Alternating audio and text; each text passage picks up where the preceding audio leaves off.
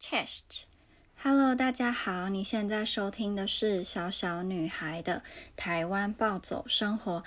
今天我想要跟大家分享我去第一次心理咨商之后的感感想。好了，嗯，整体来说，我觉得就是我一直在讲话。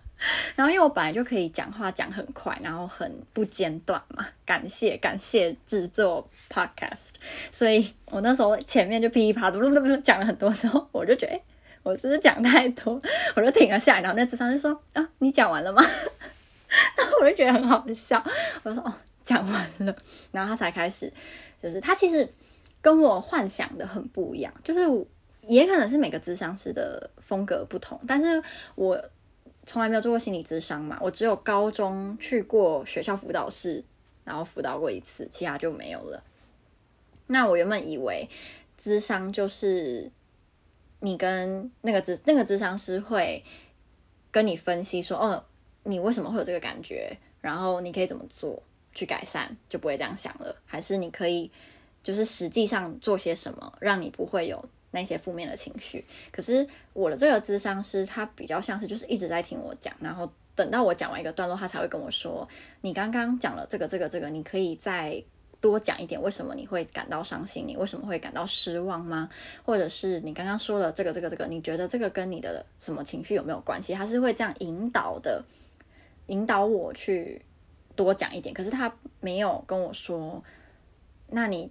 怎么做之后就可以不会再这样想，或者是你可以，呃，怎么去转换你的思维，让你不会出现你不想要的这种负面情绪？他没有这样，可是也有可能是因为第一次啦。嗯、我看很多资料都说，智商本来就不会一次就可以好的嘛，一定要多次，然后你要遇到。那个跟你很合得来的智商师的话，就会更好，就可以事半功倍的那个概念。嗯，今天智商的主要内容跟情感比较有关系，就是爱情方面的。因为我觉得我现在对于爱情有非常多的障碍。然后，嗯，就假设我现在有男朋友好了。我会觉得以前不是男女朋友的时候比较快乐，然后比较自在。那个时候的那个距离让我很安心。可是交往之后，反而我觉得以前那个很没有安全感、很患得患失、很害怕被嫌黏、被嫌烦的那个我又跑出来了。嗯。我觉得智商师这次讲的非常好的一个概念，就是他说我的嗯嗯嗯，很像幽魂，就是他还在阴魂不散，然后他对我的影响非常非常非常非常非常非常的大。他觉得我应该要想办法去疗疗愈那一些伤。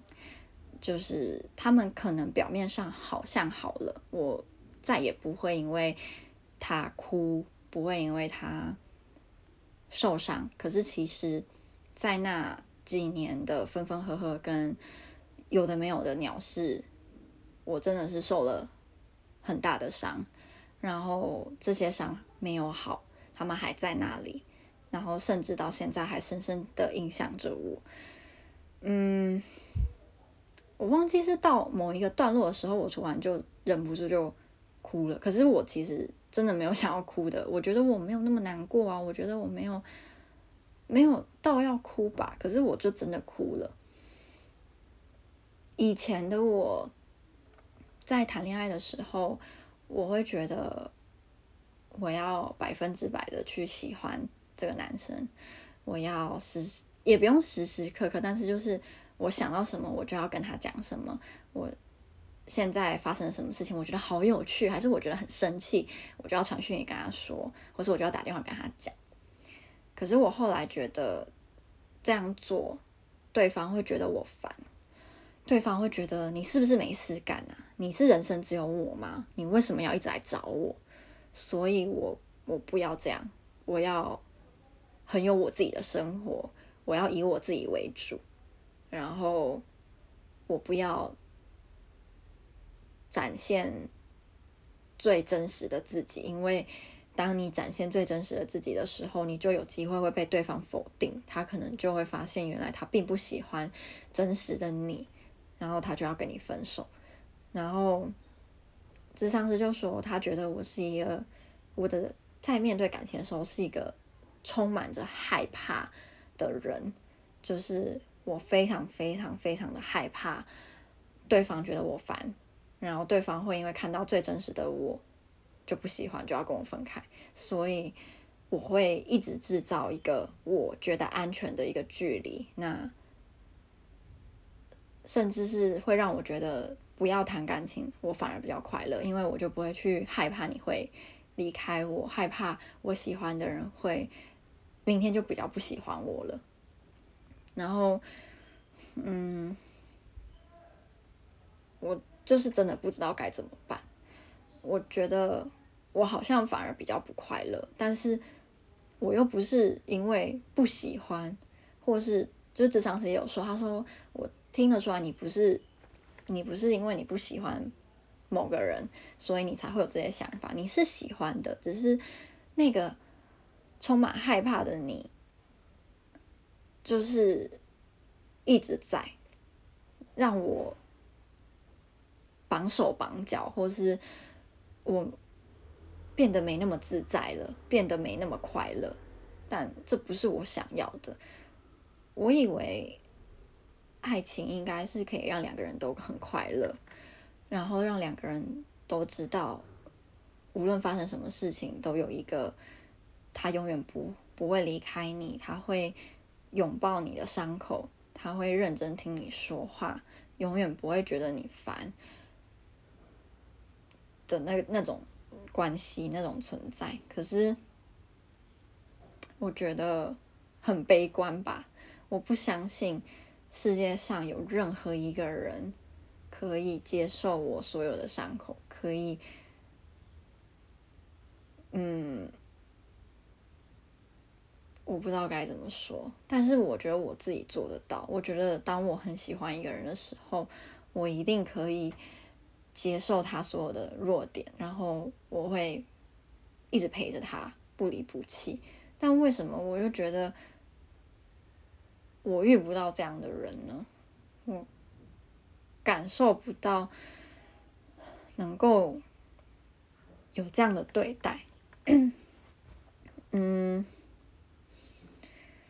然后我不知道，我就觉得好像呃，我我那时候也有查一些文章啦，然后大家就说，其实咨商的前几次，你可能反而心情会比较差，因为有一些放在心底或是你没有意识到的东西会被挖出来，那你就会心情比较不好，然后可能要过几次才会比较拨云见日。我现在就有一点这样，就是心乱如麻的感觉吧，我。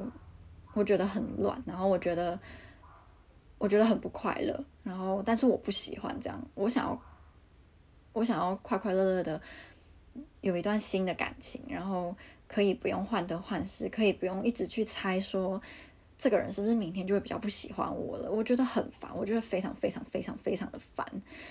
为什么？我不知道为什么感情一定要这个样子？为什么一定要去猜？为什么一定要给人家不安全感？为什么？为什么没有？为什么我遇不到那种，就是可以让我觉得，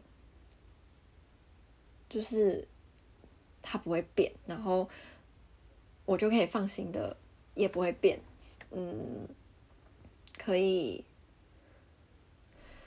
我不知道，就是很安心、很自在的这样子的感情吗？有时候我也会想，还是我就这辈子就是不要谈恋爱了，真的就是不要谈恋爱，呃，维持好朋友的关系是最好的。我就就是再也不会担心说，呃，我会不安全感，我会患得患失，我会怕对方觉得我一直找他，觉得我是不是没有自己的人生，我的人生就就是就只有他，然后很烦，然后就不想理我，不想跟我在一起。为什么？为什么谈恋爱反而会有这么多这么多负面的东西？为什么谈恋爱不是就是两个人很开心的在一起？为什么不是这样？然后我就觉得很气恼吧，就是好像我的问题怎么这么多？为什么？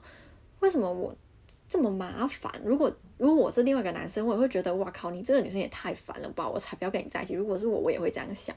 所以，嗯。好啊，讲智商过程让我开心的事好了，就是这个智商师他跟我说，他觉得我其实是一个，他透过跟我聊，他觉得我是一个很真诚的人，然后很真、很纯真，然后我很开心，因为我。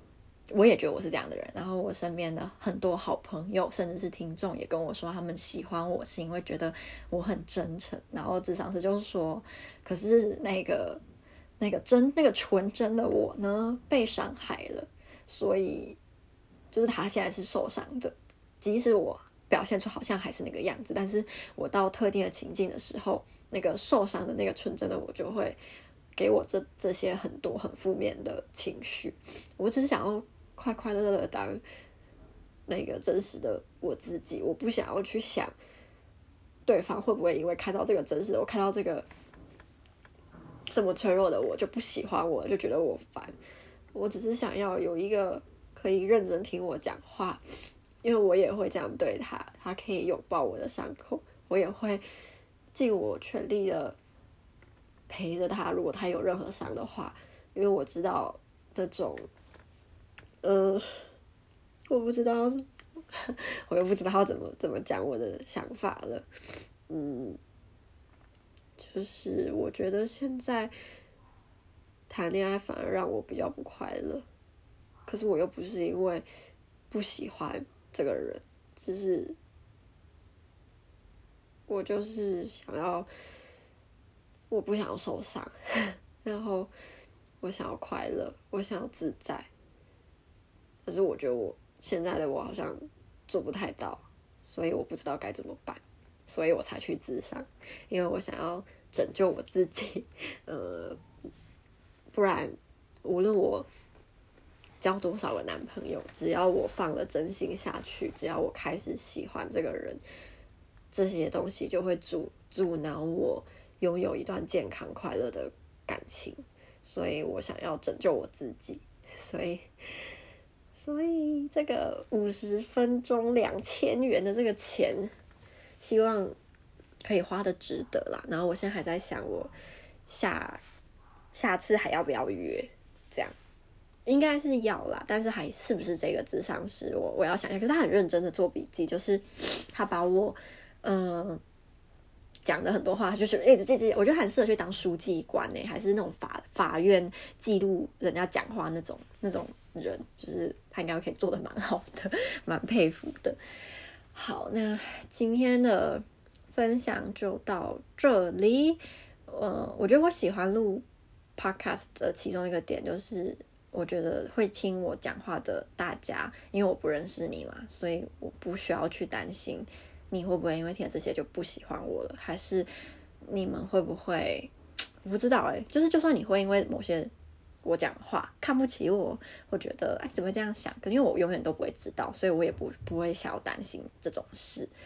嗯、呃，总之，如果你也跟我有一样的烦恼，或是你也想要去尝试看看智商啊什么啊，嗯、呃，不会很恐怖啊。我一开始也会有点怕。因为我不知道智商是什么样的嘛，但是我现在经历过，就觉得，诶，其实就是没什么好怕的，就是你可以很自在的跟另外一个比你自己可能还可以更察觉情绪的人聊你的你最真实的想法，然后他或许就是可以帮到你这样。好，那就这样喽，拜拜。